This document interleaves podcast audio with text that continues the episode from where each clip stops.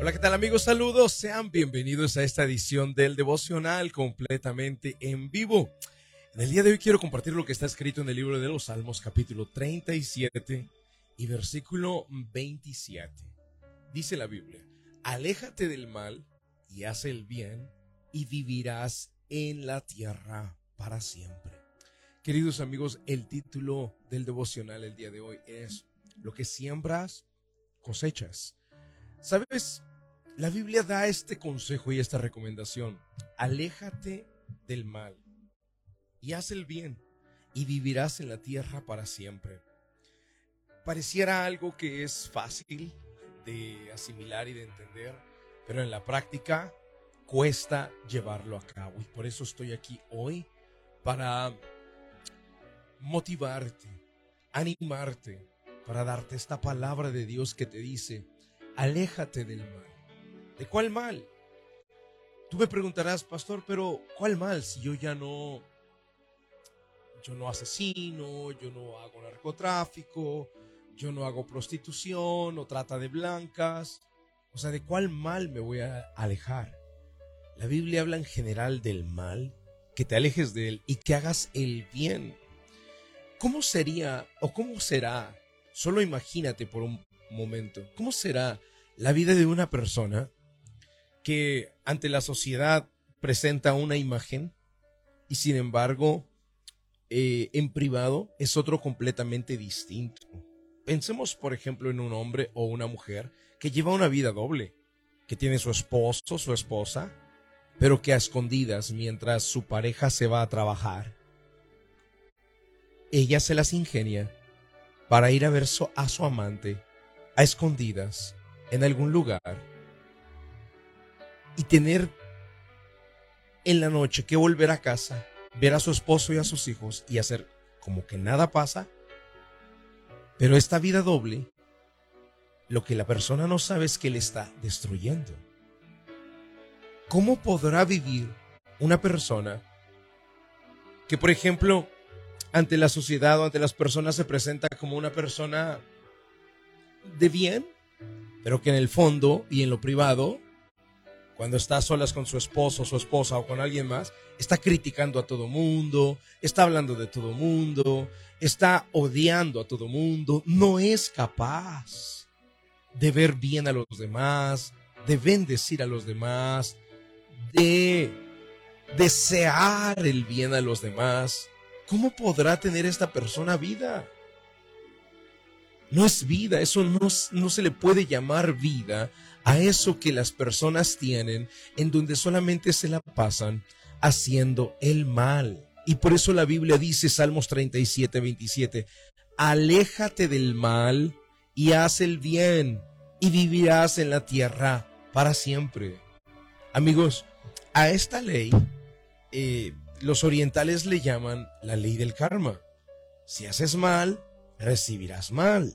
Si haces bien, recibirás bien. Nosotros no creemos en la ley del karma. Nosotros creemos en la ley de la siembra y la cosecha. La Biblia dice que lo mismo que nosotros sembramos es lo mismo que nosotros vamos a cosechar. Y aquí hay una, todavía voy a profundizar un poco más en este principio bíblico. Lo mismo que tú siembras en público y en privado. Esa es la gran diferencia. Hay personas que a veces en público se portan bien, dan un rostro de bien y dan una imagen de yo soy bueno, yo tengo un buen matrimonio, yo tengo buenos hijos, yo tengo buena estabilidad económica y ese es el rostro que dan ante la sociedad o ante las personas. Pero en privado, esa persona es adúltera, lleva una vida doble, se la pasa criticando, juzgando, odiando, deseando mal a los demás. Eso, queridos amigos, no es vida. Eso que la persona siembra en privado también recibirá cosecha. La ley de la siembra y la cosecha no es solamente para vivir de sus frutos cuando estamos en público, sino cuando lo que hacemos en privado, nosotros debemos de saber que también esas son semillas que estamos depositando y que un día darán su fruto. Y que si no dan su fruto de inmediato, fruto de mal de inmediato, no podemos confiarnos. Tarde o temprano, todo saldrá a luz. E incluso a nuestros hijos y generaciones llegará esa maldad. Por eso es mejor atender y seguir este consejo que es sabio y que está escrito por hace más de tres mil años y que dice en Salmos 37 y versículo 27, aléjate del mal y haz el bien y vivirás en la tierra para siempre. ¿Cómo puedes alejarte del mal? ¿Qué es el mal que hoy estás practicando, viviendo? Pues desde el mal más grande, como matar, asesinar, distribuir drogas o lo que quieras. Yo sé que nadie de los que estamos acá en la sintonía andamos por allá, pero hasta el mal más pequeño, como hablar mal de los demás, como señalar y criticar, como juzgar, como enojarte excesivamente, lo que la Biblia enseña y dice, no se ponga el sol sobre el enojo de ustedes. Puedes enojarte, pero debes controlar el enojo y no que el enojo te controle a ti. Chismes, rumores, estos males que regularmente no pensamos que son tan malos. Estos son los que deberíamos de atender. Estas pequeñas zorras son las que se comen las cosechas y es hora de expulsarlas, dejar de hacer el mal y empezar a hacer el bien. Vamos al momento de la oración. La oración es un medio de acercarnos al autor de la vida. Ponga su mano en su corazón.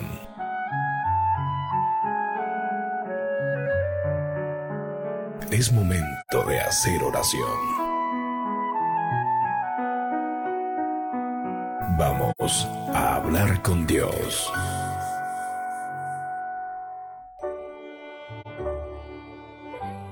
Padre Celestial, gracias por el consejo que nos has dado. Apartarnos del mal y empezar a hacer el bien. Señor, tú haces que el rostro de los justos resplandezca. Pero aquella persona que oculta, Señor, cosas de en su vida, la oscuridad se puede notar en el rostro su falta de paz, de tranquilidad, porque al momento de dormir, solamente ellos y tú saben lo que, lo que han estado guardando o escondiendo. Mi Padre, yo bendigo a cada persona que está escuchando este devocional, pero sobre todo te pido que cada uno de ellos sea consciente que todo el tiempo estamos sembrando, no solamente cuando estamos en público, sino cuando estamos en privado. Y que esas semillas un día darán su fruto. Señor, gracias.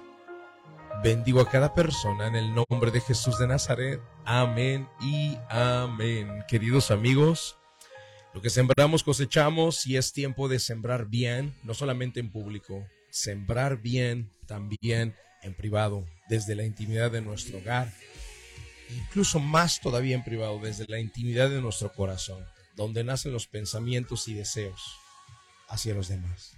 Desea el bien, piensa bien, bendice, siembra el bien y recibirás el bien. De esta manera quiero invitarte, querido, a que puedas eh, obtener un devocional como este por escrito. Ya está en libro el libro del devocional y lo puedes obtener, adquirir en Amazon. Ve a tu aplicación de Amazon, abre la aplicación y búscalo ahí como el devocional. Le pones así el devocional Miguel Montoya. Te aparecerá el libro y podrás adquirirlo, podrás comprarlo. En solamente dos días te llega a tu casa. Podrás leerlo y te darás cuenta que este libro del devocional tiene 52 devocionales cortos, concisos y prácticos guiarán tu día a día y soy seguro que lo recomendarás a otras personas. Gracias, Dios te guarde, Dios te bendiga, nos vemos la próxima.